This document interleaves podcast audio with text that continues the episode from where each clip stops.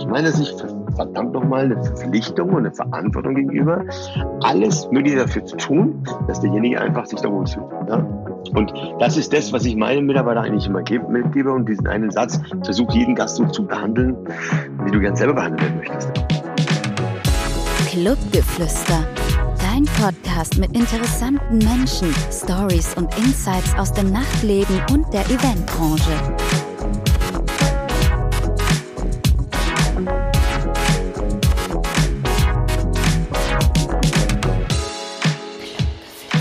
Hallo und herzlich willkommen zu einer neuen Folge Clubgeflüster, dein Podcast, der interessante Menschen aus dem Nachtleben und aus der Eventbranche vorstellt.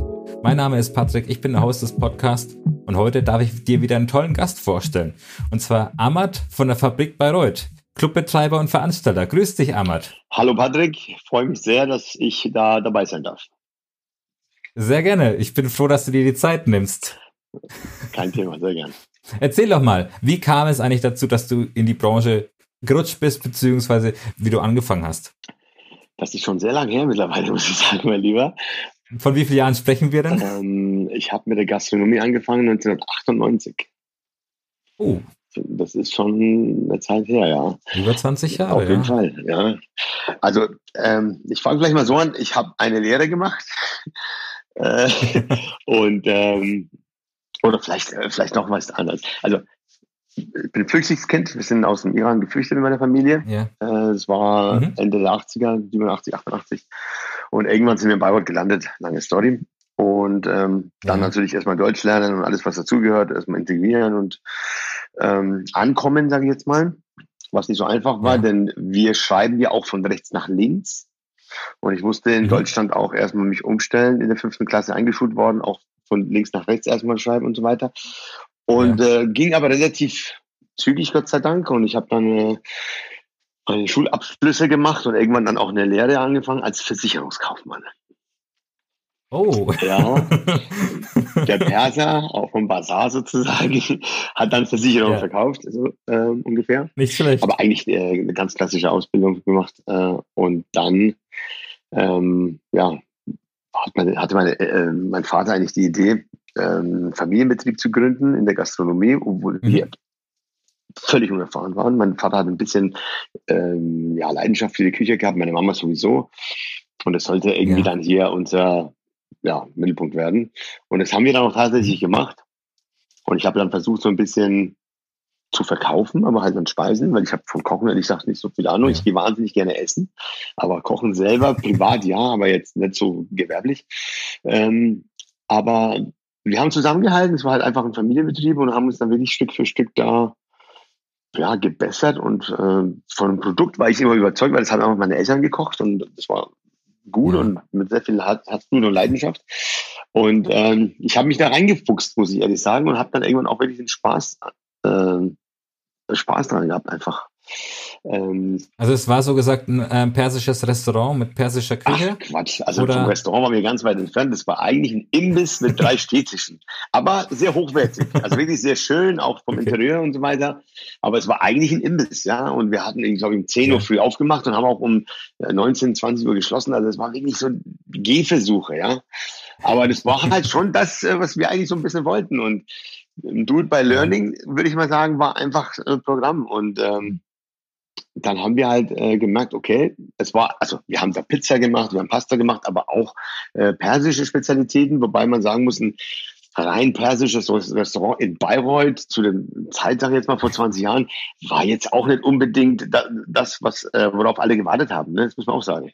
Ja, ja. Aber das war schon so eine kleine Lücke und wir haben es versucht und damals natürlich auch ohne Social Media, ohne alles. Es war ja wirklich, ne, hier sind wir und kommt mal vorbei, so nach dem Motto. Es war sehr spannend, ja. Und ähm, dann haben wir gemerkt, okay, das, das mit den Pizza und so läuft ganz gut. Hm, wir können hier eigentlich auch so einen Lieferservice mit anbieten. Und dann ähm, werde ich mein Leben nicht vergessen, dann haben wir einen Fiat Panda gehabt. Kennst du diese ganz alten Fiat Pandas? Ja. Also die eigentlich Klein, eckig. und, und ja. eigentlich Aluminium so, also gar nichts. Und äh, der, der, der Rücksitz, äh, äh, äh, ja, also der, der Vordersitz, Entschuldigung, der Vordersitz, war hinten, die Ja. Lehne war so gleich kaputt, also die hat nicht mehr richtig gehalten. Da musste ich immer zwei leere Beckskisten reinstellen. Dass die Lehne hält. Und es hat auch keine anderen Kisten reingepasst. Es mussten Beckskisten sein, das werde ich mein Leben vergessen. Und dann habe ich immer Pizza ausgefahren bei meinen Eltern und habe noch den Laden geschmissen. Also es war so, aber es war für mich, äh, ja, Nabel der Welt so ein Stück damals. Ähm, ja, und äh, dann kam der Euro, muss ich sagen, und dann äh, mhm.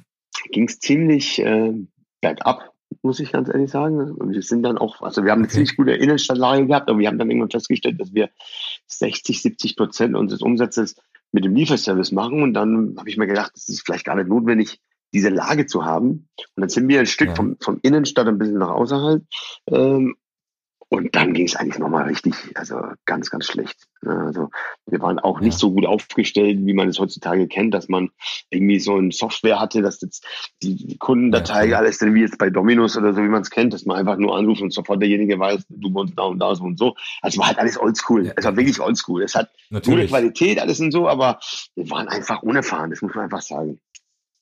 Naja, und dann ging es echt ziemlich bergab, so dass wir ja, muss ich sagen, kurz davor waren, das Ganze auch äh, ja, fallen zu lassen. Meine Eltern hatten ein bisschen schlechtes Gewissen mir gegenüber und so weiter, weil ich habe dann ein halbes Jahr unbezahlten Urlaub genommen von meinem Betrieb. Also ich hatte da schon ganz gute Aussichten okay. als Versicherungskaufmann, aber habe es dann auch ein bisschen, äh, Stück auch für die Familie, sage ich mal, geopfert. Und ähm, ja, dann war man echt so ein Punkt. Und dann gab es die Taxifahrt meines Lebens, muss ich mal sagen. äh, ich war ja schon immer feiern und so weiter. Und dann hat, hatten wir einen mhm. Taxifahrer im Bauer, der mich und meine Freunde immer durch die Gegend gefahren hat, wenn wir unterwegs waren. Und dann habe ich bei der Heimfahrt äh, am Wochenende hatte zu mir gemeint, weißt du, dass der dieser dieser Laden da und da irgendwie frei steht, ja? Und es war eigentlich wieder so ein bisschen Fußgängerzone, da wo wir schon mal waren. Und ähm, ich dachte, okay, das steht frei. Und es war so eine Holzofenpizzeria, der, ja, was aber nicht so gut anscheinend, anscheinend lief, weil sie auch zugemacht haben. Und ich wusste, die Lage ist aber ganz gut. Dann bin ich halt zu meinem Papa und gesagt, Mensch, in der Stadt ist ein Laden frei, was meinst du und so weiter, weil so kann es ja nicht weitergehen und so weiter. Weil wir waren echt abseits und eigentlich konnten wir nur Umsatz machen, wenn das Telefon geklingelt hat. Also ich war echt eine ziemlich aussichtslose Situation. Naja, und ähm, dann äh, habe ich mir die Nummer geben lassen von diesem Laden und habe mich dann vorgestellt äh, bei einem sehr alten Mann, der sehr, sehr sympathisch war. Und dann habe ich ein bisschen erzählt und dann wollte er uns kennenlernen.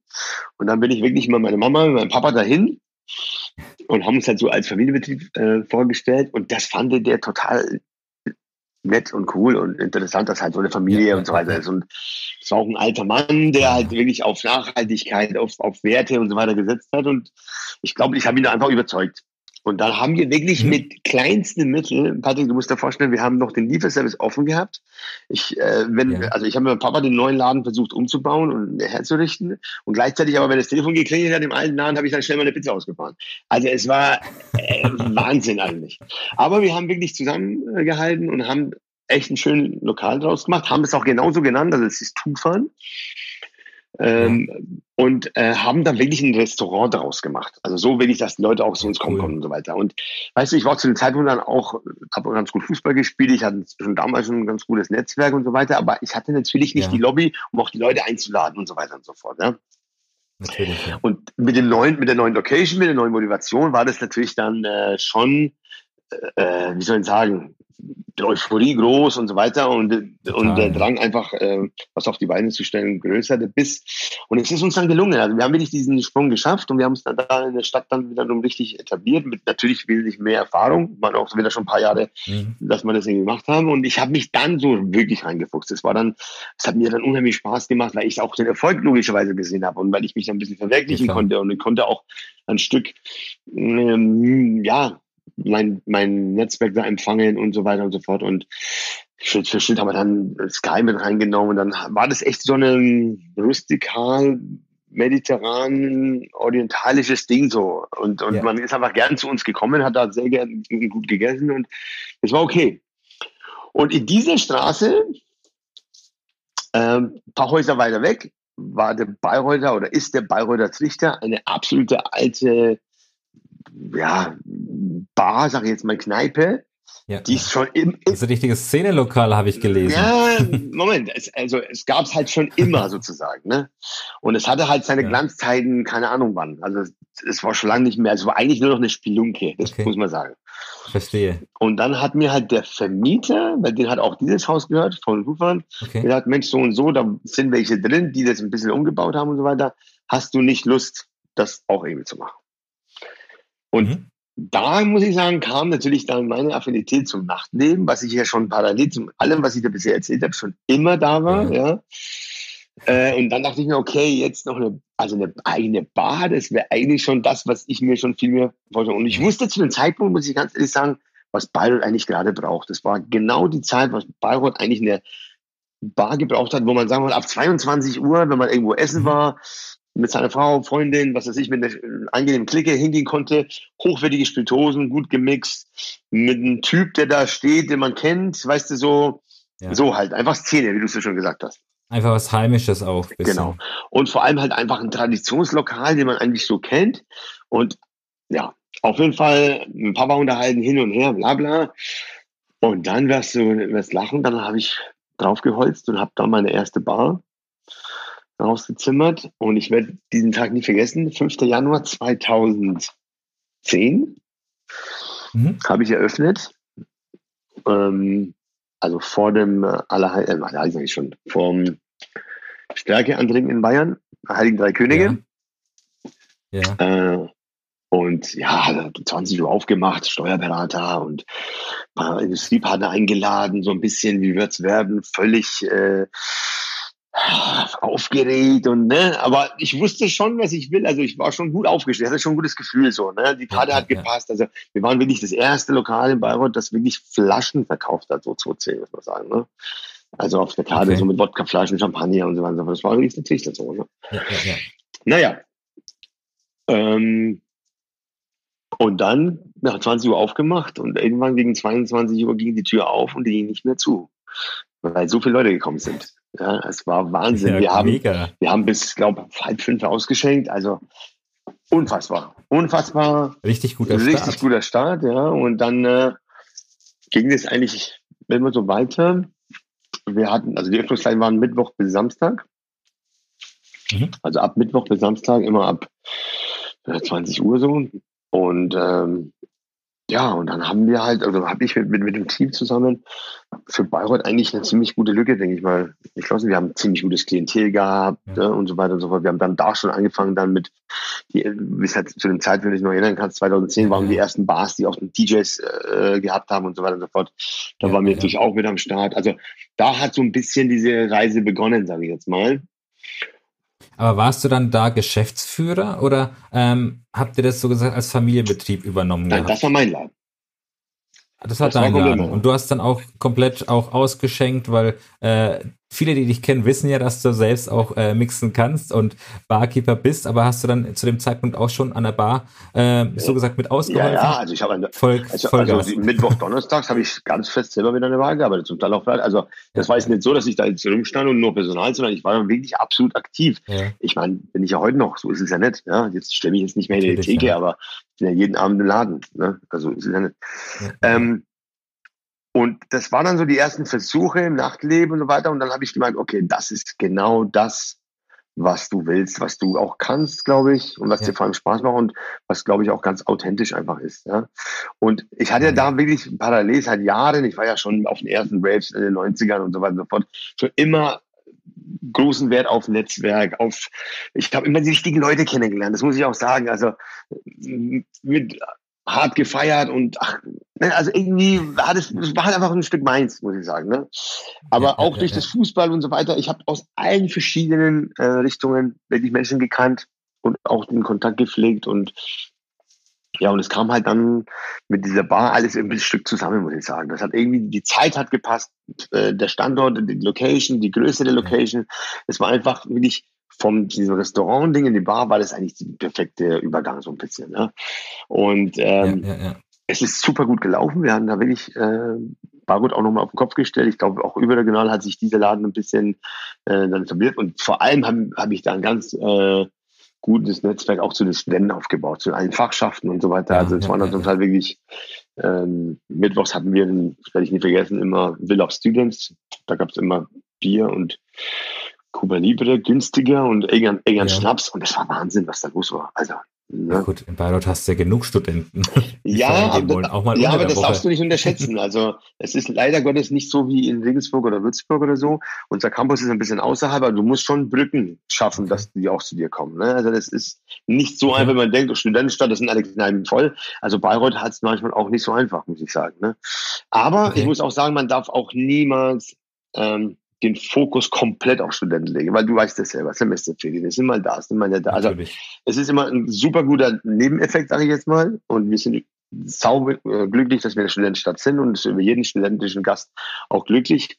Aber man darf natürlich den Fokus nicht nur auf die legen. Aber gut, nochmal zum ja. Thema zurück. Dann ähm, ähm, lief alles echt super gut. Es war eigentlich so wie ein bisschen ein Bilderbuch. Ja, ja, und dann äh, kam diese ähm, ja, wie sagt man so schön, komplettes Rauchverbot in der Gastronomie. Genau, in der Gastronomie. Ja. Also mit den Restaurants war ja natürlich eher und dann kam es ja auch wirklich für die Eckkneipen und so weiter und so fort und es hat auch uns natürlich komplett getroffen.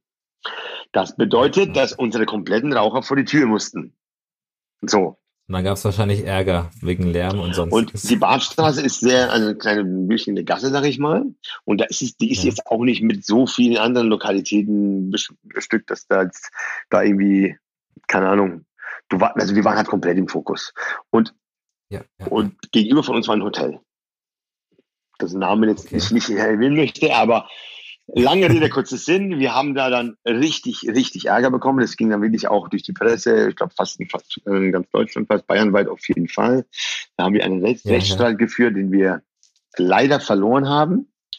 Ähm, es gibt nämlich ein TH-Lärmgesetz, das besagt, ähm, 45 Dezibel zwischen 22 und 6 Uhr morgens. Ja, ja. Ähm, den kannst du einfach nicht einhalten. Keine Chance. Genau. Und dieser Dezibelwert, also, also dieses Gesetz wurde natürlich ähm, ähm, erlassen, als das Rauchergesetz noch nicht war. Also es wurde keine An Anpassung angeschafft, logischerweise, sondern es ist halt einfach so und wir haben alles versucht. Also das hat richtig Geld gekostet. Es hat wahnsinnig viel Nerven gekostet. Das kann man sich gar nicht vorstellen. Mhm. Ja. Auf der einen Seite bist du froh, dass der Laden voll ist. Auf der anderen Seite ähm, musst du vor die Tür äh, betteln, dass die ruhig sind. Also es hat wirklich dann irgendwann, ja, ja. Äh, also Magenspür, muss ich echt sagen. Ja. Da ging es wahrscheinlich vielen äh, Bars und vielen Lokalen, genauso wie dir. Ja, aber uns hat es dann wirklich extrem hart erwischt. Also ich meine, das war mal auch mal meine Existenz dann ein Stück. Und ich habe mit allem, was ich hatte, gekämpft, aber dann auch verloren, muss man auch einfach sagen. Das, ähm, dieses Wort, äh, wo kein Kläger, kein Richter kann, äh, Richter kann ich nicht mehr hören eigentlich, ne? Weil du ja klar, verstehe. und ähm, es ist halt dann irgendwie, ja, also wir haben dann vom Gesetzgeber aus dann ähm, dürften wir nur noch im Jahr neun Events machen. Also neun, Ta Jahr neun, neun Tanzveranstaltungen und sonst nur noch ein reiner klassischer Barbetrieb, kein Tanzen, okay. absolute ähm, Hintergrundmusik mit, glaube 25 Dezibel. Also es hat halt von mhm. heute auf morgen haben wir komplett unseren Charakter verloren. Also alles, für was wir die letzten zwei Jahre, sagen wir mal drei Jahre, ja fast, es war dann mit der Rechtsstaat gemeinsam, waren es dann drei Jahre, äh, standen und eigentlich äh, uns ausgemacht hat, war eigentlich weg. Und ja, ja, gleichzeitig, ja. logischerweise, ging der Umsatz zurück. Ne? Es, also es ging halt alles ziemlich, ziemlich bergab. Und da war ich wieder gesessen und habe mir gedacht, wow, was ist hier los? Ne? Und äh, das lief so gut und jetzt sowas. Genau, aber ich habe natürlich versucht, äh, mit allem, was ich hatte, noch weiterzumachen, logischerweise. Ich habe dann ähm, das, den, den Barbetrieb, wie schon gesagt, das nochmal anders auf, äh, aufgezogen. Also wirklich hochwertige Spiritosen, super, super geil gemischt. Also keine ja. Sex on the Beach und My Ties mehr, sondern wirklich von Basil Smash bis ähm, Twisted Dragon und so weiter und so fort. Also wirklich abgefahrene Sachen, die ja. es auch im Bauer nicht gab. Wurde auch angenommen, aber natürlich nicht im Ansatz so, wie es halt war. Ist ja logisch. Dass du ja, mit einem Party einfach eine ganz andere Resonanz hast wie ein Barbetrieb, ist ja logisch. Ähm, ja, und dann muss ich dir ganz ehrlich sagen, war eine ziemlich heftige Phase für mich. Da war ich auch kurz am Überlegen, ob es dann so weitergeht, weil ich war halt einfach mal wieder leider Gottes etwas perspektivlos. Ich wusste, dass ich es kann. Ja, klar. Ich wusste, dass es mir Spaß macht. Ich wusste, dass ich ein Talent dafür habe und ich wusste, dass ich nichts anderes will, aber ja, ja, ja. nicht darf. Also bestes Beispiel, du kaufst dir einen Sportwagen, der hat, der kann 250 fahren und jemand sagt, also und du bist auch ein Rennfahrer, so nach dem Motto, aber du darfst nur 100 fahren. Das ist halt, das, das ist, ist verrückt. Nichts Halbes und nichts Ganzes. Also es war wirklich sehr, sehr, sehr deprimierend. Und ähm, ja, und dann habe ich meinen jetzigen Partner kennengelernt. In meiner Bar. Ähm, und der hat mir dann die Fabrik angeboten. Als Location. Okay. Und äh, also die Fabrik war ja, also war ja nicht immer Fabrik, sondern das war ja eigentlich ähm, Ja. das alte Chaplins, das kennt eigentlich jeder, Dienstags Karaoke und so weiter und so fort. Das war der, Okay. der 80er Schuppen schlechthin.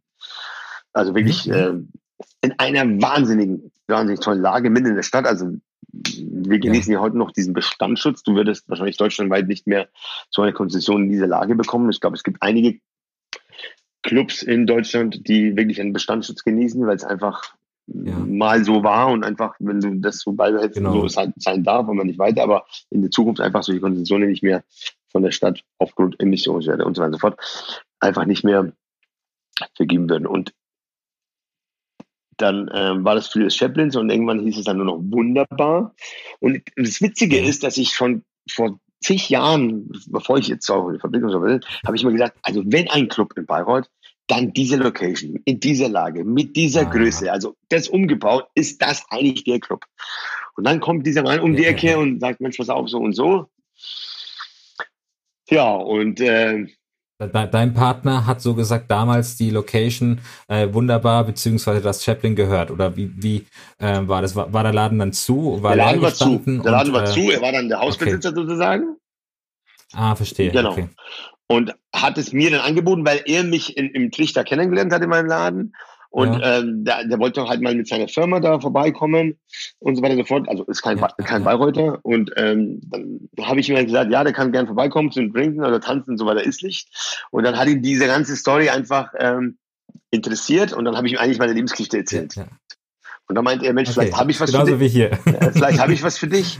Ähm, und dann kommt er um die Ecke und stellt mir halt diese Location vor. Und ich denke mir, das kann ja nicht sein. Verrückt, ne? ja, Glückstreffer. Naja, und dann ähm, haben wir halt viel geredet und viel geredet und äh, so weiter und so fort. Und dann haben wir uns auf eine Zusammenarbeit ähm, geeinigt, Ja. auf eine Partnerschaft, äh, die mich unheimlich bereichert hat, menschlich wie auch äh, geschäftlich oder sonst was. Also es war eigentlich für mich eigentlich wieder eine neue Chance, das machen zu dürfen, Ja, was ich liebe und was meine Leidenschaft ist. Und dann haben wir eigentlich äh, das gemacht, was vielleicht wiederum auch zu dem Zeitpunkt, das klingt, auch wieder Bayreuth gebraucht hat. Ja, es gab zu dem Ja, Zeitpunkt ja, auch ja. keinen richtigen Club wieder in Bayreuth. Also es ist wirklich ein Club, ja, weil der Trichter war ja kein Club. Mhm. Ähm, und dann haben wir eigentlich die, die, die das ehemalige Chaplins und die jetzige Fabrik entkernt, muss man sagen. Also wirklich Okay. sehr viel Geld in die Hand genommen. Sehr viel Geld. Aber mir war das auf Anfang klar, dass mit einem Facelift da Ja. du es ja nichts erreichen kannst. Ja, Da musst du schon ganz, ganz neue Maßstäbe setzen. genau. Und dann habe ich einen sehr guten Freund von mir, den Peter Heinz, ähm, abends beim Feiern gesehen und habe gesagt, du, ich habe mal was für dich. Ich wusste gerade, dass der seine, sein Studium im, ähm, im Marketingbereich abgeschlossen hat und wir einfach in auf einer absoluten Wellenlänge sind und schon immer waren. habe ich gesagt, du, ich glaube, ich habe was und so, wollte aber noch nichts erzählen. Und dann äh, habe ich ihm habe ich ihm nächsten Tag angerufen, habe ihm das erzählt und er so, nee, und ich so, doch. Und ich wollte halt unbedingt, dass er ähm, mir zur Seite steht, was einfach Marketing und so weiter angeht. Und dann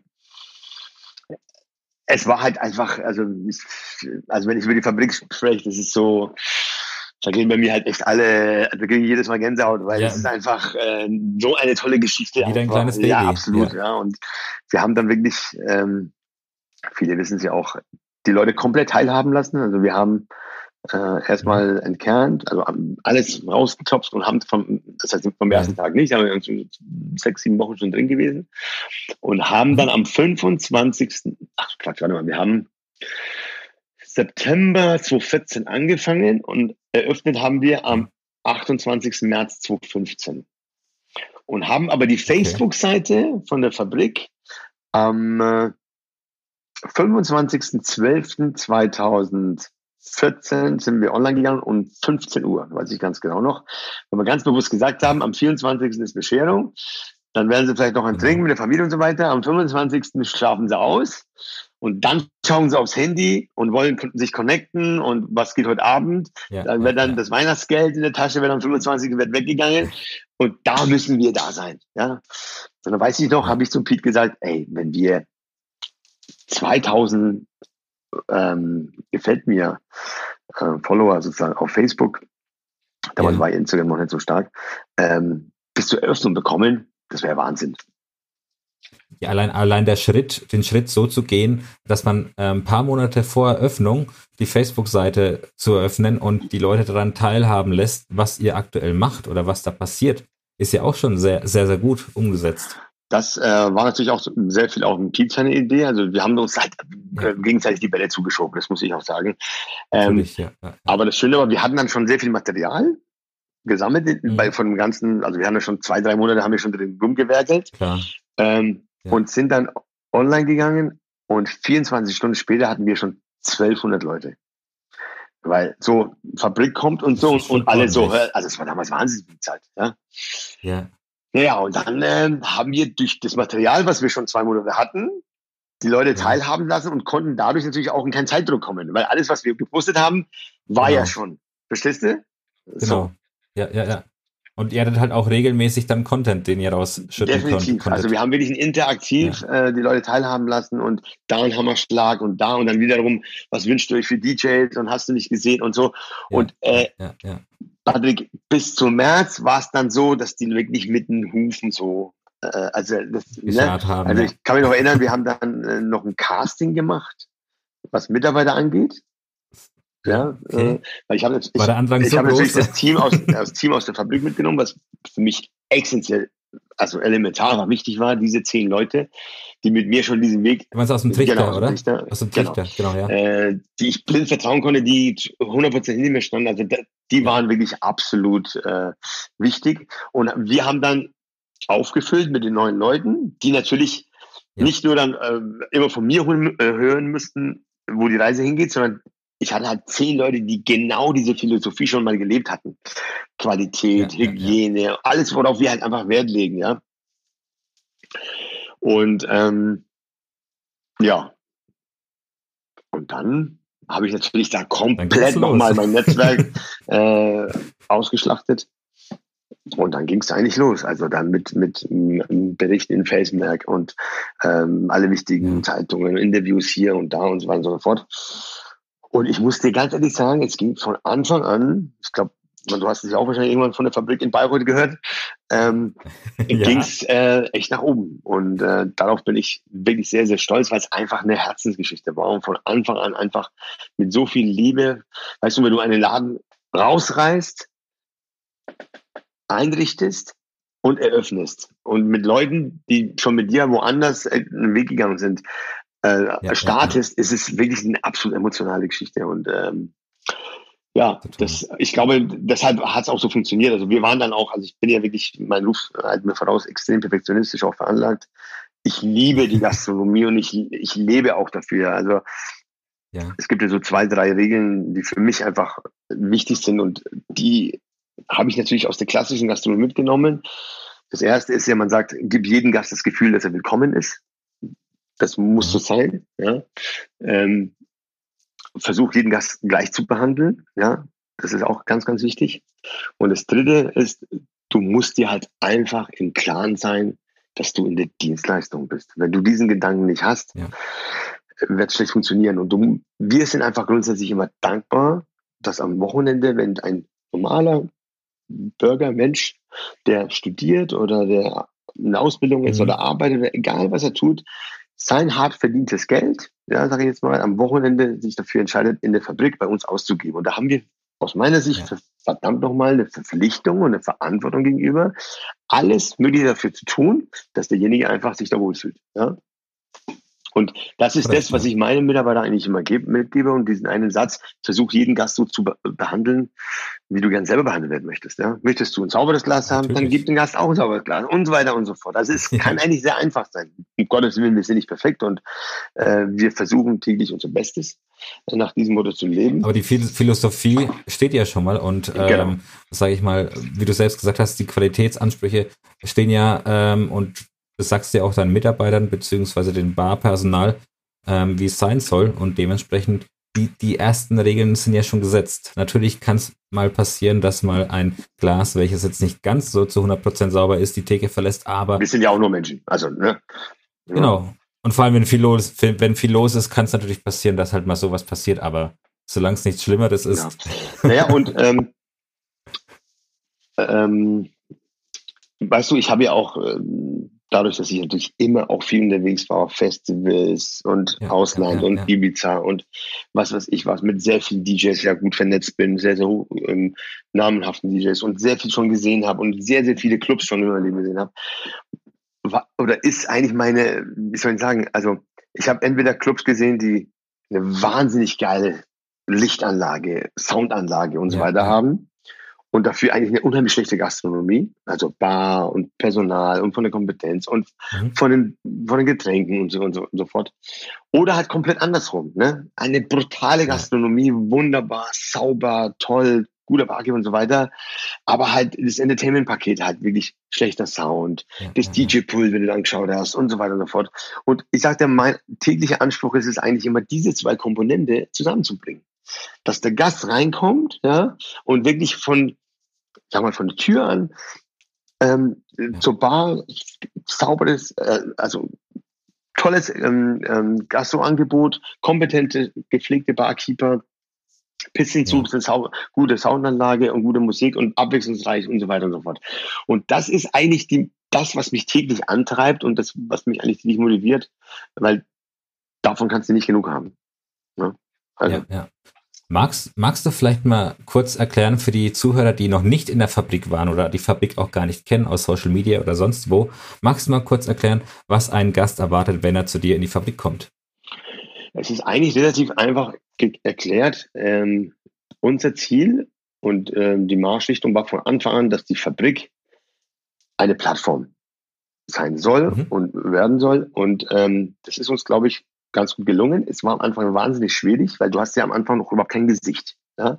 Und mir, also für mich war es immer wichtig, dass wir wirklich verschiedene Genres abdecken, weil ich dadurch einfach eine Nachhaltigkeit sehe.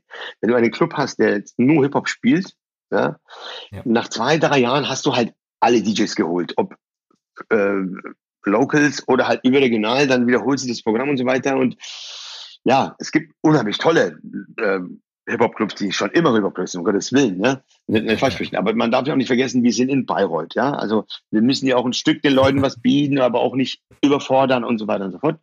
Und deshalb war es für mich unheimlich wichtig, dass es eine Plattform ist. Das heißt, dass wir wirklich von Hip-Hop, Techno, Studentenpartys, etwas für die Mädels in den 90er und so weiter, alles irgendwie abdecken, etwas für Älter, für Jünger und so weiter. Und im Nachhinein ist es leicht zu sagen, es war natürlich sehr riskant, dieser Spagat, aber es ist uns wirklich gelungen, durch eine ganz tolle Marketingarbeit, die natürlich auch meinem Freund Peter zuzuschreiben ist und ähm, natürlich auch die Umsetzung von uns, dass, ähm, dass der Gast eigentlich sich aussuchen kann. Also der Technoid weiß mittlerweile bei uns, pass auf, das ist mein Event, da kommt ein Koletzki, da kommt ein äh, Pappenheimer, ein Kröcher oder wie sie alle heißen. Und der Hip-Hopper weiß, ey, hier ist, kommt der Malik, da, weißt du, wir haben da verschiedene Genres aufgebaut, ja, und zu verschiedenen Wochentagen. Und ähm, dadurch haben wir natürlich auch ein komplett wechselndes Publikum. Ja? Und es ist auch für unsere Barkeeper einfach finde ich interessanter. Wenn du nicht jede Tag, also jedes Wochenende, du genau weißt, am Freitag um die Uhrzeit ist der und der da. Klar hast du deine Stammgäste, die bei jedem Event da sind, die Natürlich. auch alles hören und so und gerne zu uns kommen. ja, aber wir haben wirklich ein abwechslungsreiches Publikum und, und das ist, glaube ich, äh, dieses Zauberwort, was uns ausmacht, einfach die, diese, diese Plattform. Und es war wirklich schwierig. Also ich meine, wenn du in übergeordneten größeren DJs gehst, die spielen ja auch nicht in jedem Club, die informieren sich natürlich auch. Also die Agentur genau. schaut ja, äh, wenn wir den und die buchen. Und klar, ist es, könnte, könnte es verwirrend sein, ne? wenn ein Tag vorher irgendwie ein Hip-Hop-Act war und am nächsten Tag soll hier Pappenheimer ein Techno rausknallen. Aber. Das ist ja das. Genau, aber ich. Also ihr, ihr habt ja mit der Fabrik, habt ihr ja im Techno-Bereich euch schon einen richtigen Namen gemacht. Ja, ich, also, also dadurch, du hast ja schon ein paar, paar coole Acts genannt. Und auch wenn es jetzt, sage ich mal, einmal im Monat ist, habt ihr ein abwechslungs abwechslungsreiches ähm, Programm und für jeden eigentlich was dabei. Das hat halt auch ein Stück Pilot gebraucht, das muss man auch sagen. Also, ja, als ich da ja. mit, mit den Booking-Agenturen gesprochen habe oder wir gesprochen haben, da hieß es immer am Anfang, also nach einem Jahr eigentlich so, also ganz ehrlich, Jungs, bevor es die Fabrik hier gegeben hat, da war das nie so ein weißer Fleck. Ja? Also, ja. Ich kann dir Geschichten erzählen, ja, also mit dem Booker und so weiter. Am Anfang, das war so, hä, was, Fabrik, was seid ihr? So nach dem Motto, ja. ja. Obwohl ich auch ein gutes Netzwerk hatte, aber ich wollte ja auch nicht bei jedem Ding auch den und den anrufen, sondern ich wollte natürlich auch erstmal den normalen Weg gehen und sagen, hallo, hier sind wir und das und das. Und mittlerweile muss ich sagen, toll, toll, toll. Ich lege ja einen extrem großen Wert auf Gastfreundschaft. Ja, also ich, das ist vielleicht auch ein Stück auch meine Herkunft als ja, Perser, sage ich mal so. Wir sind ja einfach bekannt für unsere Gastfreundschaft und mir, also für mich ist es wirklich eine Freude, jemanden zu empfangen. Also wenn jetzt äh, DJs zu uns kommen, sagen wir namhaft überregional, die natürlich von Fabrik noch nie was gehört haben. Aber die haben gehört, das ist ein guter Laden, da kann man mal hin und so weiter. Aber halt, ne, mhm. keine Erfahrungswerte haben, vielleicht mal was gehört haben und so weiter. Ja, ja, ja. Ich möchte halt, weißt du, dass die mit einem Lächeln kommen und eigentlich total begeistert gehen. Ja, das heißt, es fängt, es fängt schon an, dass ich die persönlich abhole vom Flughafen zum Beispiel. Ja, und dann mit denen gemeinsam essen gehe. Und dann noch im Backstage mit denen bin. Also den ganzen Abend eigentlich begleite so. Ja. Und das ja. ist, hat auch die Fabrik, also braucht das auch. Also wir sind nicht irgendein super, super Laden aus irgendeiner Großstadt, wo auch der Künstler unbedingt da spielen will, sondern wir sind auch ein Laden, wo man sagen, wir sind glücklich, dass der halt zu uns äh, kommt. Und dann finde ich, ist es halt auch wichtig, in einen positiven bleibenden Eindruck zu hinterlassen, äh, ja, dass ja, der halt auch äh, gerne wiederkommt, aber vor allem auch das weitererzählt. Hey Mensch, Fabrik, Natürlich, ich habe da gespielt, war geil. Und ich glaube, das, ist uns auch wirklich ganz gut gelungen. Und da bin ich auch sehr stolz drauf, dass sehr, sehr viele Künstler einfach ähm, der positive Erinnerung einfach mit uns teilen und ähm, wir das natürlich auch. Ich. Ja. Und äh, das macht's halt aus, ja. Und ich sagte ganz ehrlich, für mich persönlich ist, ähm, ich weiß ja gar nicht, wie ich dir das beschreiben soll, aber vielleicht, ähm, also es gibt für mich immer einen einzigen Moment im Laden am Abend, das habe ich schon mal gesagt, ähm, ich ja. bin ja totaler Workaholic. Ich muss ja immer alles mit und so und so fort. Aber es gibt tatsächlich, und auch nicht jeden Abend, muss ich auch so sagen, aber es gibt so einen, einen Moment, wo ich dann, dann irgendwo in der Ecke stehe und einfach kurz mal so mich umsehe. Ja? Und dann siehst du einfach die glücklichen Barkeeper, die glücklichen Gäste, dann tanzen irgendwelche Mädels auf der Tanzfläche, alle lächeln so. Und das ist mhm. der Moment, der dann kurz so dich zum Durchatmen bringt ja. und dich eigentlich täglich antreibt. Also das ist das, was mich, das, was für mich Nachtleben bedeutet. Wenn du als Gastgeber, als Clubbetreiber, so ist das, was mich antreibt. Ganz ehrlich. Das und, und das macht auch süchtig, ja. würde ich sagen. Also es geht ja bei mir zum Beispiel ja, so weit, dass ich auch bei Freunde zum Beispiel, die größere Festivals haben, äh, als Künstlerbetreuer zum Beispiel zur Verfügung ja, mich stelle, beziehungsweise auch die Jungs auf mich zukommen, dass ich das machen soll, weil es mir einfach Spaß macht. Das hat sich ja auch rumgesprochen. Ja, es hat sich ja auch rumgesprochen, dass du deinen äh, DJs, generell Künstlern, äh, ja, sehr willkommen heißt und denke ich mal, ist es auch dementsprechend auch, hat sich's rumgesprochen. Ja. Aber pass auf, du hast, du hast vorhin erwähnt, dass du ja sehr, sehr viel feiern warst und generell auch ähm, dieses Nachtleben nicht missen möchtest. Mhm. Und wahrscheinlich auch sehr, sehr witzige Stories hast. Aber bevor du deine Stories erzählst, kannst du als Zuhörer, kannst mir gern Nachrichten schicken mit deinen verrückten Stories. Egal, ob du sie erlebt hast oder jemanden kennst, der verrückte Stories aus dem Nachtleben hat. Da kannst du mir einfach eine E-Mail an stories@clubgeflüster.com schicken oder direkt per Instagram an @clubgeflüsterpodcast und wenn es genug Einsendungen gibt, dann gibt es auch eine Hörerfolge. Also fleißig schreiben. Gab die letzten Jahre Momente in, deinem, in deiner Karriere, ähm, wo du gedacht hast, du fällst vom Glauben ab? Hast, hast du verrückte Sachen erlebt, als du unterwegs warst oder auch in der Fabrik? also, ich, ja, also natürlich, auf jeden Fall. Ähm, ich muss aber ganz ehrlich ja. sagen, äh, ich habe ja schon mal gesagt, ich bin Oldschooler. Also ein guter Gastronom ist ein diskreter Gastronom. Das ist ja außer Frage, ja. Wir wollen ja hier keinen Anfang stellen. Ja, ja, schon klar, schon klar. Ähm, also es gibt tatsächlich eine Story, die, also das ist eigentlich unfassbar. Ähm, das ist auch noch gar nicht so her, das war eine Fabrik, die kann ich dir erzählen. Mhm. Ähm, ich habe irgendwann von meinen Türstehern, also von meinem Cheftürsteher, ähm, die Einweisung bekommen, ich darf bitte nicht mehr vor die Tür kommen. Ab einer gewissen Uhrzeit, halb eins, eins, soll ich nicht mehr vor die Tür ja. kommen, weil klar, mich kennt jeder in Bayreuth und sobald man mich dann vor die Tür sieht und das ist dann irgendwie Einlassstopp oder eine Schlange oder sonst was, hey Ahmad und Ahmad ja. hier und so, also konnte ich absolut nachvollziehen. Ja, und ich habe mich da auch wirklich dann dran gehalten. Ich bin dann zum Teil auch wirklich nicht ans Handy oder so, wenn Leute angerufen weil es ging einfach nicht mehr. Jeder weiß, wie ich natürlich, bin. Ja, ich möchte am liebsten mit allen gemeinsam feiern, aber wir haben natürlich auch Safety First und solche Geschichten. So, und ähm, total verrückt.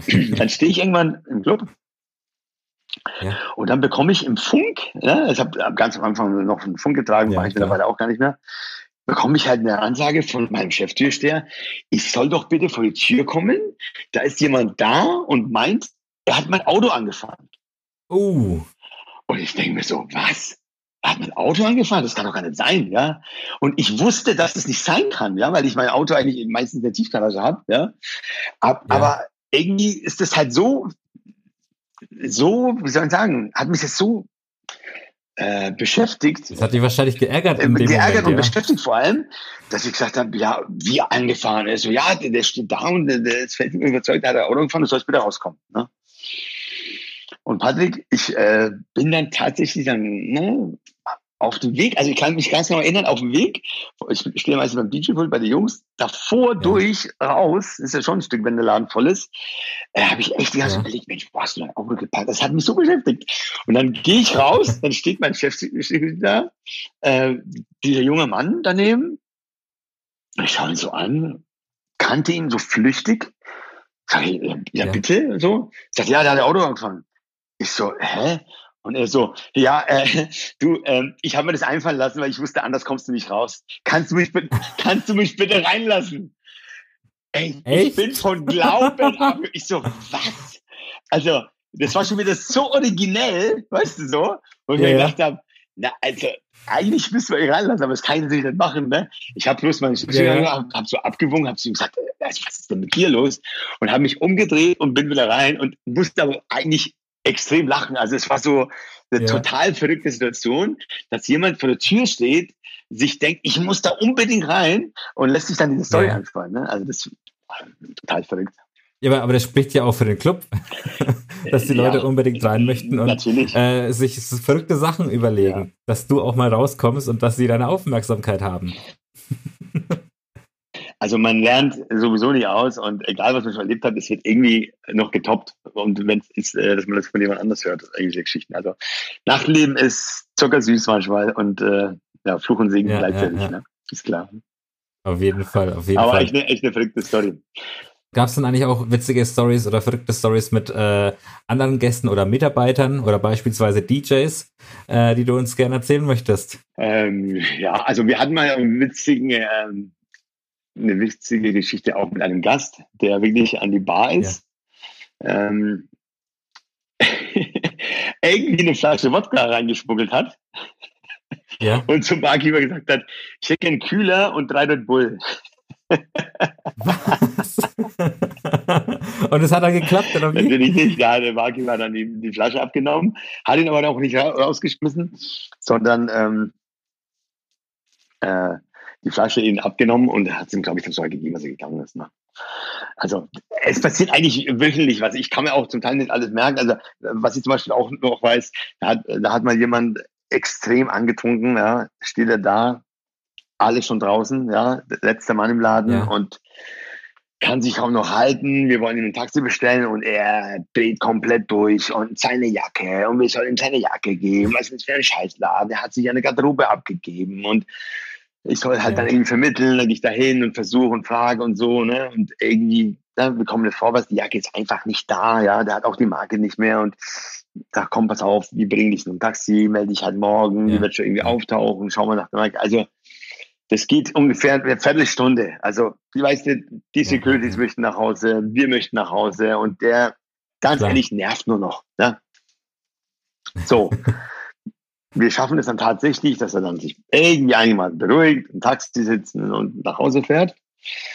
Und am nächsten Tag anruft mit der ganz, ganz, ganz schüchternen Stimme und sagt, ich wollte mich nochmal bei euch entschuldigen, die Jacke war zu Hause. Echt? also, da machst du schon was mit. Aber, aber ist doch nett, dass er angerufen hat und sich entschuldigt hat. Du, es, die, die meisten Leute, die äh, nachts ausflippen, sind im Grunde genommen echt nett. Nur manchmal hat man einfach zu viel und der Schalter legt sich halt um. Ne? Genau. Aber das, am liebsten sind halt mir die, die ja. so viel trinken, und dann so extrem lustig werden. Also so eine, so eine ja, bin ja, ich ja. zum Beispiel. Ja? Also ich werde meistens lustig. Ich auch, ja. Und ein bisschen zum Gleichkind.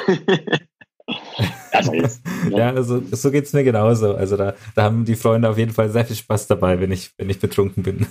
Absolut, ja. Aber pass auf, was die meisten jetzt nicht sehen, beziehungsweise ich sehe dich ja gerade und du hast hinter dir ja deine Bar. Und ich weiß ja auch, dass du nicht ganz so weit entfernt lebst von der Fabrik. Erzähl doch mal, wie viele heimliche After-Hour-Partys habt ihr denn geschmissen nach dem offiziellen äh, Fabrikabend? da muss oh, es doch sicherlich also auch eine Story geben. Jetzt stoche ich, jetzt stoche ich nach. ja, also es gibt natürlich, äh, also viele wissen es ja, ähm, ich wohne überhalb der Fabrik. Ich habe da vor zwei Jahren mir ein schönes Domizil da oben ähm, zusammengebaut. Und ähm, bei guten Abenden, wenn wir sehr lustig sind äh, und äh, ja, um fünf noch nicht genug haben, sage ich jetzt mal, oder mal yeah. einen Gast haben, der von auswärts ist und ne, man ihn noch quasi ein, zwei Mal nur im Jahr sieht und man halt noch fit ist und möchte halt noch was trinken, äh, dann geht man halt hoch zu mir und dann kann man da noch, also da gibt es keine Partys, muss ich dazu sagen, ne? das sind man halt wirklich eine ganz, ja. ganz enge äh, Truppe von vier, fünf Leuten vielleicht. Ähm, und äh, dann trinkt man halt noch ein, zwei Gin Tonic oder so und dann ist gut. Aber wie, es waren schon auch wildere Partys, muss ich dazu sagen. Das Ganze aber eigentlich noch so vor knapp zwei Jahren, weil vor knapp zwei Jahren, also nein, nach ein, vor, vor einem Jahr noch so, da ist dann meine Freundin zu mir gezogen und seitdem äh, ja. habe ich das eigentlich sehr, sehr, sehr ja, der macht das Ganze. Ja. Aber es waren schon. Ja, was, was ist denn davor passiert? Erzähl doch mal, was habt ihr davor naja, gemacht? Naja, du, da sind wir auch schon mit DJs hochgegangen, die unten dann so, ja, und wir feiern und wir geben Gas und so weiter. Ja. Und die muss man dann mehr oder weniger von der Bar runterkratzen, weil sie dann nach dem ersten Drink um schon gar nicht mehr konnten und so weiter. Also, das sind schon äh, ganz witzige Geschichten, aber alle würde ich jetzt auch nicht gerne auspacken. Ich habe ja schon drei Geschichten ausgepackt. ja. da geht noch eine. Du hast ja schon einige tolle Sachen erzählt. Hm, wenn du jetzt so die letzten Jahre Revue passieren lässt, an was erinnerst du dich dann einfach gern zurück? Meinst du an Partyabend, also an Event oder? Nee, generell, was ist so, so die letzten Jahre in deiner Karriere, an was erinnerst du dich denn in deiner Karriere gern zurück? Was dich halt einfach regelmäßig, sag ich mal, vielleicht auch äh, gut gelaunt in Erinnerung schwelgen lässt oder Momente, wo du einfach sagst, das vergesse ich wahrscheinlich nie in meinem Leben. Also ich glaube, die, äh, die Entscheidung, also, also dass ich mich für diesen Weg entschieden habe, das macht mich eigentlich täglich glücklich. Ja weil es das ist zu 1000 Prozent, was ich möchte. Und ich glaube, also ich kann aus tiefster Überzeugung sagen, dass es mein Traumjob ist, meine absolute Leidenschaft ist. Und mit jedem Abend, wo ich runtergehe und mein Personal und ähm, unsere Gäste und die, die und so alle zusammenkommen, das macht mich wirklich glücklich. Also das ist etwas, was ich gerade sehr, sehr vermisse, muss ich ganz ehrlich sagen. Äh, ich bin auch ein extremer Teamplayer zum Beispiel die Partyreihe Urban Supreme, die wir haben. Das ist eine komplette, also ich muss sagen, wir haben sowieso alle Events, die in der Fabrik sind, sind hauseigen. Wir haben keine Fremdveranstalter, machen wir alle selber. Ja. Aber Urban Supreme haben wir auch so richtig selber aus dem Boden gestampft. Und zwar so, dass wir mit allen Hip-Hop-DJs ein Meeting gemacht haben. Ja, ich ungefähr gesagt habe, was, in welche Richtung wir gehen, also als dieses Thema New School und so weiter, das ganze Trap-Zeug kam. Ähm, ja. Und da haben wir wirklich von, vom Namen her bis das Ganze drumherum haben wir das alles gemeinsam auf die Beine gestellt und darauf zum Beispiel bin ich ja. auch sehr stolz, weil es einfach eine komplett, äh, komplette eigene äh, Entstehungsgeschichte ist. Glaube ich, glaube ich, ja. Ja gut, neben, neben so vielen tollen Geschichten beziehungsweise positiven Momenten in deiner Karriere gibt es ja sicherlich auch sehr, sehr viele äh, oder einige negative Geschichten. Du hast vorhin erwähnt natürlich, dass äh, es so ein, zwei Mal der Moment in deinem Leben kam, wo du nicht wusstest, wie es weitergeht. Ähm, aber, aber hast du jetzt beispielsweise im Verlauf der letzten Jahre, beispielsweise als die Fabrik stand, ähm, negative Erinnerungen, die du uns gern preisgeben möchtest? Weißt du, ich mache diesen Job so gern, dass ich die negativen Sachen immer so schnell verdränge und immer wieder ja. mich auf die neuen Sachen und auf die auf das Wesentliche eigentlich konzentriere. Aber klar, du, du, du beziehungsweise beziehungsweise negative Erinnerungen, die dich auch positiv äh, geprägt haben und aus denen du vielleicht gelernt hast? Du, äh, ich meine, es ist nicht jeder Mensch nett, den du kennenlernst. Es ist auch nicht jeder DJ, den ja. du buchst, äh, der richtige dann im Nachhinein gewesen. Also es waren auch ein, zwei wirkliche Fehltritte, äh, sage ich mal, äh, von Leuten da, wo ich gesagt habe, okay, die würde ich wahrscheinlich nie wieder buchen, ja, weil es einfach äh, völlig daneben war, weil sie einfach auch nicht verstanden haben, mit welchen offenen Armen die Fabrik einfach sie empfangen hat. Solche Sachen machen mich schon traurig, muss ich ehrlich sagen. Wenn wir wirklich mit bestem Gewissen ja. mh, äh, auf die Leute zugehen. Also bei uns geht's ja von, äh, von, vom ersten Schritt an, vom ersten Anruf oder, oder E-Mail mit der Agentur oder mit dem Künstler direkt ist es auf so eine ja. wirklich freundschaftlichen, herzlichen, professionellen Art und Weise, äh, Gage bezahle und so weiter und so fort. Also es ist bei uns wirklich, da lege ich so großen Wert. Also Zahlungsmoral, solche Geschichten. Ja, ist auch also, das so, ist ja. für uns einfach das A und O, ja. Und aus meiner Sicht, wenn du irgendwo professionell oder mit, mit, mit gewissen überregionalen DJ, aber das gibt's ja gar nicht anders. Also das ist ja Standard eigentlich schon, ja. Und wenn ich dann weiß, dass ich da meine Hausaufgaben oder wir unsere Hausaufgaben soweit machen und dann irgendwie negativ äh, ja, negative, ähm, wie sagt man jetzt, bin ich auch weggekommen vom Punkt, äh, wir da negative Erfahrungen machen müssen, äh, dann, dann ärgert mich sowas schon und das war natürlich schon auch ein paar Mal. Ne? Also, aber das gehört natürlich auch dazu, das muss man auch sagen. Es ist nicht alles, natürlich. alles äh, Friede, Feuer, Eierkuchen, das geht auch mal zur Sache. Es muss auch mal lautes mhm. Wort fallen, das gehört auch dazu. Ähm, mir sind sowieso die Menschen, die auch mal mir etwas ins Gesicht sagen. Ja, da bin ich einfach auch äh, ja. keine 20 mehr, dass ich irgendwie rummachen muss, sondern offen ehrliches Gespräch ist tausendmal mehr wert, wie irgendwie so durch, durchmogeln Fall. und so. Also ich bin, ich mag das nicht, irgendwas in die Watte zu packen und so weiter. Ja, das bin einfach nicht ich. Ja. ja. Klare Ansagen, damit kann man umgehen, ja. Ich lobe auch unheimlich gern, muss ich ganz ehrlich sagen, mhm. wenn Personal, also das ist für mich ganz, ganz wichtig, dass man auch Leute äh, lobt und belohnt. Also ja, mein Team ist mir zum Beispiel unheimlich wichtig. Also ohne die wären wir nicht im Ansatz da, wo wir sind. Also da ist jeder Einzelne und ich hole mir auch echt Tipps aus dem Team heraus. Ja, und da ist jeder Runner wichtig okay. und da ist jeder, äh, also alle zusammen. Ja, das ist das, was auch die Fabrik ja, ausmacht und was mich auch macht. Also ohne mein Team was sind wir schon. Ja? Ich kann natürlich eine gewisse ähm, Richtung vorgeben und ich habe auch eine ganz klare hm, Vorstellung und eine Philosophie, aber ohne die können wir da gar nichts auf die Beine stellen. Ja? Und das, das, ja, total, die Arbeit mit dem Team gemeinsam ist auch sehr spannend. Ne? Also unser, unser Stadtfest, dieses Burgerfest am Ehrenhof letztes Jahr, drei Tage, ohne dieses fantastische Team wäre das niemals äh, zustande gekommen. Ne? Ja, ist, im Endeffekt ist ja die Fabrik und dein Team sowas wie eine ähm, weitere Familie. Und ähm, man, wenn man dich kennt, weiß man, wie du mit deinem Team und mit der Familie so gesagt umgehst. Und das ist äh, generell immer positiv. Und wie du auch sagst, klar, ein klares Wort, Kritik äußern, konstruktive Kritik äußern ist wichtig. Mhm. Ihr hättet ja eigentlich mit der Fabrik dieses Jahr fünfjähriges Jubiläum gefeiert, ganz groß und ganz offiziell. Leider ist natürlich Corona dazwischen gekommen. Ähm, wie nutzt du jetzt aktuell die Zeit oder wie nutzt die Fabrik die Zeit, ähm, also es sind jetzt, glaube ich, 100 Tage, ähm, die geschlossen sind. Exakt. Ja, genau. Und du warst ja mit einer der ersten, der freiwillig sogar gesagt hat, wir machen jetzt zu, es kommt was auf uns zu, wir machen zu. Und äh, wie nutzt du jetzt aktuell diese Situation? Ja, am 12. März, lieber Patrick, haben wir dann entschieden, dass wir freiwillig äh, schließen und unsere Mitarbeiter, Gäste und Künstler und alles, was dazugehört, auch schützen. Und äh, ja, ja, es ist halt eine absolut surreale Zeit. Das muss man einfach mal sagen. Wer hätte das gedacht, dass äh, sowas mal kommt? Und so, also ich habe ja gedacht, okay, es wird mal vier Wochen, sechs, acht Wochen dauern, irgendwie so. Ja, ja, Aber mittlerweile muss man sagen, es ist ja ungewiss einfach, wie lange das noch dauern wird. Aber auch da muss ich sagen, müssen, muss man halt einfach sehr positiv äh, an die Sache rangehen. Wir haben natürlich logischerweise erstmal alles, was wahrscheinlich jeder gemacht hat, erstmal sich versucht, mit der Situation auseinanderzusetzen, erstmal die gewissen ähm, Schritte einzuleiten, die wichtig sind. Und dann erstmal auch natürlich alles, was vom Gesetzgeber verlangt wurde, zu Hause zu bleiben und so weiter. Das haben wir alles gemacht, aber natürlich auch in, in dieser Zeit versucht, irgendwie kreativ zu bleiben, auch im Laden nochmal sauber zu machen, Sachen, die liegen geblieben sind. Gut, das ist jetzt alles schon gemacht. Ja, wir haben noch ein paar Umbearbeiten ja, äh, gemacht und haben vielleicht noch ein paar Sachen diesbezüglich zu tun und werden wir auch machen.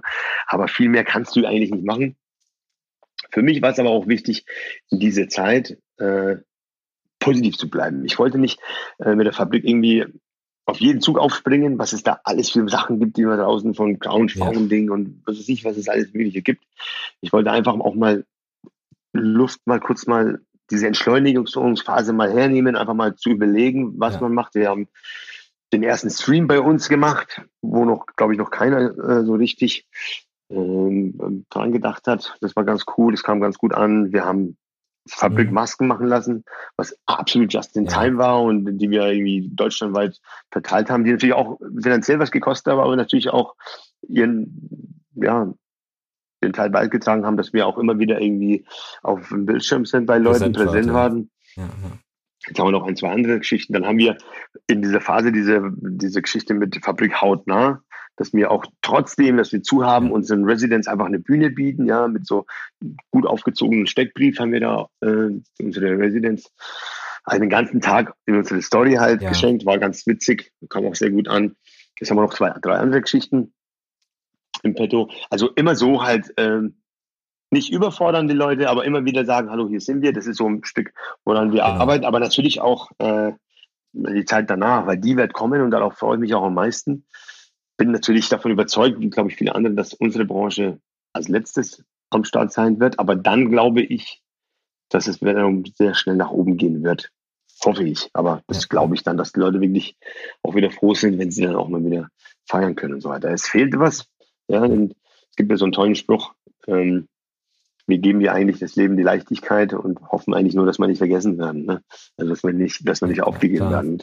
Das sind so ein bisschen die Sachen. Also da, privat gesehen äh, habe ich sehr viel für mich entdeckt. Ich habe im Rauchen aufgehört. Äh, sehr ja, gut. Auch schon Löblich. genau 100 Tage, also seitdem wir zugemacht haben. Was ein Zufall. Was ein Zufall, ja. Die meisten haben wahrscheinlich Rauchen angefangen seitdem. Ich habe aufgehört. Wobei ich nie der, der krasse, schlimme Raucher war, aber ich habe schon geraucht. Ja. Und habe natürlich wahnsinnig viel Zeit mit meiner Freundin jetzt verbracht die auch äh, ganz, ganz toll ist, die Zeit. Und äh, wir waren schon ein Team und jetzt sind wir eigentlich ein viel besseres Team geworden.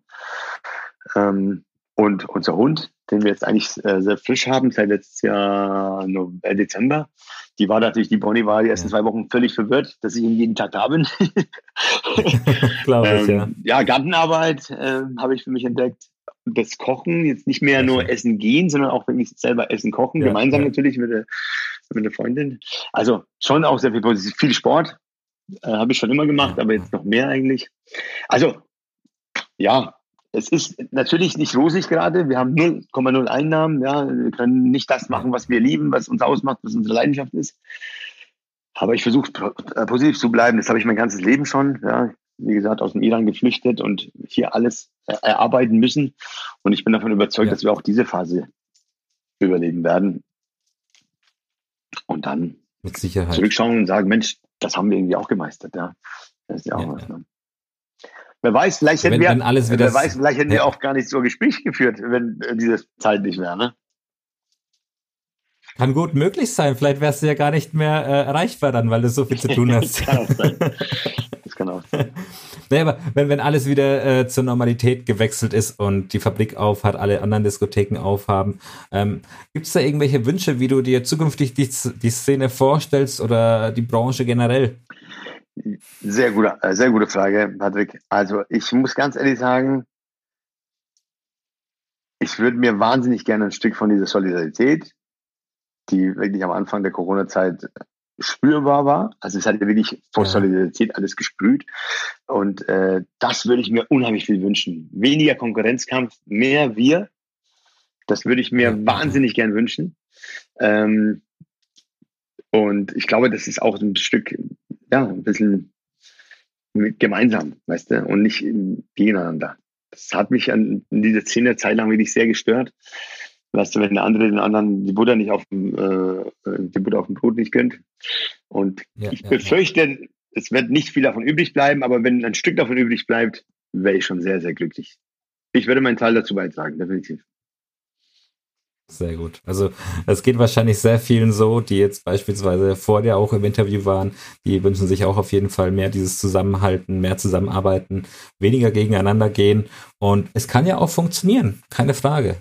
Und ähm, diese Solidarität, wie du gemeint hast am Anfang von Corona, soll am besten noch ein bisschen anhalten, auch nach Corona, dass wir dann dementsprechend Hand in Hand äh, gemeinsam, ja, so gesagt, einen Neustart versuchen. ja, egal wie man es nennt, es wird vieles das erste Mal dann wieder sein. Das ist ja auch sehr, sehr ja. spannend. Also ich freue mich auch wirklich auf diese Zeit. Und es ist ja auch Fakt, es wird irgendwann einen Tag auch danach geben. Und dann schauen wir mal. Ich hoffe, dass sehr, sehr viele noch da sind. Das ist ja auch immer nicht ja. selbstverständlich in der heutigen Wirtschaftslage. Und äh, kämpfen. Das ist vielleicht auch so ein Motto. Einfach auf jeden Fall.